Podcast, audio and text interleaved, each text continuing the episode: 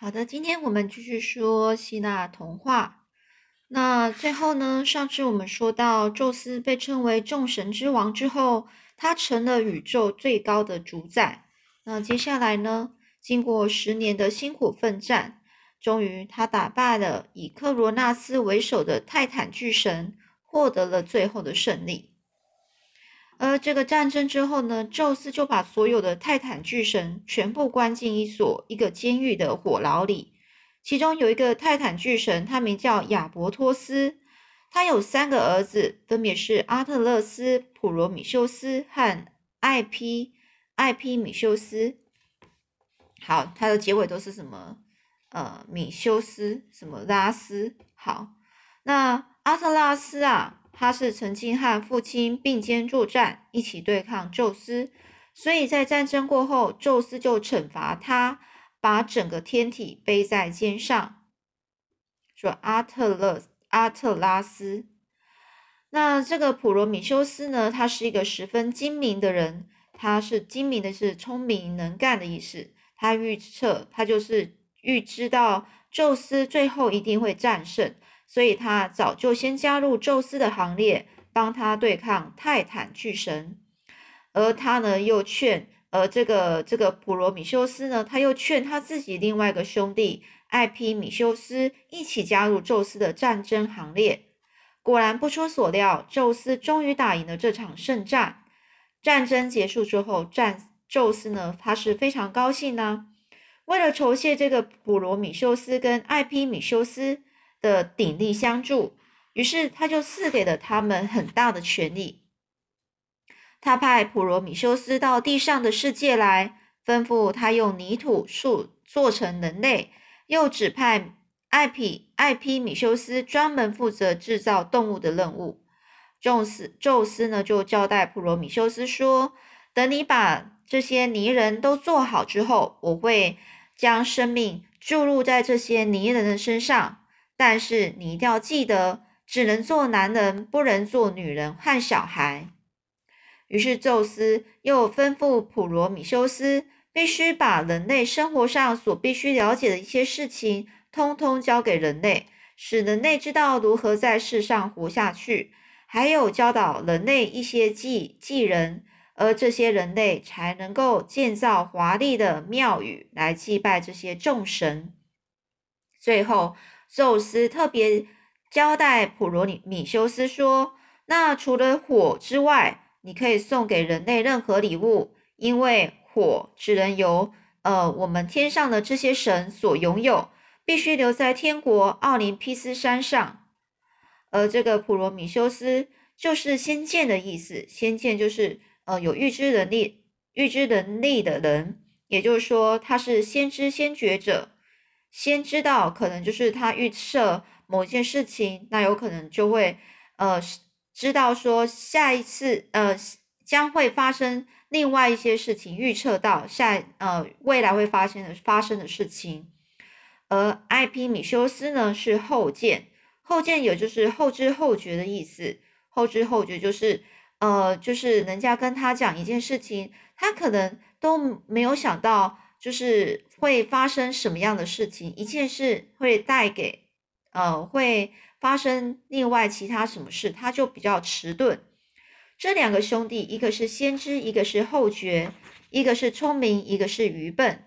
幸好，由于愚笨的艾皮米修斯是负责动物的制造，而聪明的普罗米修斯是负责负责负责制造人类，所以才不至于发生太大的差错。而普罗米修斯呢，接到命令就开始进行制造人类的工作。他很聪明，把人类造的比动物更好、更优越，造的像希腊的众神一样有正直的个性。他又教人类制造各式各样的工具，还有建造房屋、种植食物，以及利用野兽的力量来代替人类工作，而减轻身体的疲劳。疲劳。另外，他还教人类绘画、弹琴跟唱歌，但是人间一直都没有火，食物不能够煮熟，只能生吃。天气太冷了，不能烤火取暖，只好任由冷风侵袭，也不能够就是去做出呃那些金属类的的东西的工具，所以他能够使用的就是用石头去打造，所以人们其实生活的十分艰苦。而宙斯的女儿雅典娜一直注意着普罗米修斯的工作，偶尔雅典娜也会帮他工作。而这仁慈善良的普罗米修斯呢，他不忍心看人们这样受苦，于是他想让人们在地上过着舒适的生活，要求雅典娜帮助他到奥林匹斯山上去偷取火种。而雅典娜知道普罗米修斯这么用心良苦。就答应帮助他，而这天等待已久的机会终于来了。那一天，宙斯他不在奥林匹斯山上，雅典娜趁机带领普罗米修斯经由一条十分隐秘的小路，到了奥林匹斯山。普罗米修斯在跟雅典娜去奥林匹斯山之前呐，他就交代艾匹米修斯，也就是他的弟弟。说：“弟弟呀，我心中十分清楚，我这次到山上去偷取火种，宙斯一定是非常生气。当他发现这件事以后，一定会以很严厉的手段来惩罚我。到时候我可能没办法回来。如果你愿意接替我的工作，那么我就是遭受处分也都心甘情愿，因为我实在是太喜欢这一群我自己用泥土所制造出来的人类。”你能够给我一个肯定的答复？你是否愿意继续完成我的工作呢？而艾皮米修斯听了这些话之后，非常明白普罗米修斯对人类的爱是多么的至高无上。于是，经过一番考虑之后，便答应了普罗米修斯的请求。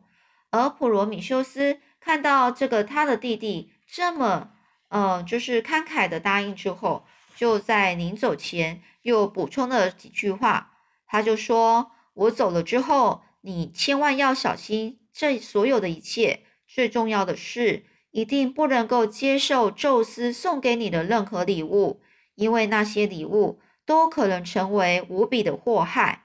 你只要一接纳，就会惨遭杀杀害。你应该了解，宙斯生气的时候是十分可怕的。”然后呢，雅典娜就带着普罗米修斯到奥林匹斯山上去了。而他们呢，到达山上的时候，阿波罗就是这个宙斯的儿子，阿波罗正驾着日车从每天例行的旅程中返回。普罗米修斯就偷偷的在这个阿波罗的日车上面点燃了一支火把，并且。并且将它隐藏在这个外外衣里面的一个空桶子里，这火种就这样被带到了人间。普罗米修斯为了人间点燃了火，那是人间第一团萤火。一开始，人们对这个从来没见过的火感到十分害怕。这到底是什么怪物啊？会发热、发光，还会吐出熊熊的舌头来。可是啊，由于他们对普罗米修斯非常的信任，于是就顺从普罗米修斯的指导，一步一步的靠近火，享受着火的温暖与光明。虽然普罗米修斯为人间带来的温暖与光明，但是他心里非常明白，宙斯早晚会发现他违抗了他的命令，那一天不久就会来临的。所剩的不多的时间，他要赶快教会人类如何使用火，人类就可以永远享有火的快乐。到那时候，就算宙斯不甘愿人间有火，无论他有多大的权力，也无法将人间的火种再夺回去了。想到这一点，普罗米修斯就觉得自己宽慰了不少，安慰了自己。宙斯回到了奥林匹斯山之后，那天夜晚来临，他。突然，呃，整个就是俯身，就是弯下身去看到人间的时候，竟然发现有闪闪亮亮的萤火。宙斯终于明白普罗米修斯他偷了的火种。宙斯非常生气，他从来没有这么生气过。他立刻命令，呃，就是那些抓，呃，差役，就是在负责抓人的人，他的差役是一个克托拉斯和毕二。这两个人，把普罗米修斯抓起来，并押到偏僻的高加索山山上去。而那些高加索山区呢，上面呢是一个荒荒凉无比的山啊。他将这个普罗米修斯捆绑在这个山上。克拉托斯是强权的代表，毕阿泽则是代表武力。他们两个是遵行的遵行的宙斯的命令，把普罗米修斯绑在这个荒山之中，任凭风吹雨打，没有人敢去救这个普罗米修斯啊！可怜的普罗普罗米修斯呢，就完全没有抵抗能力。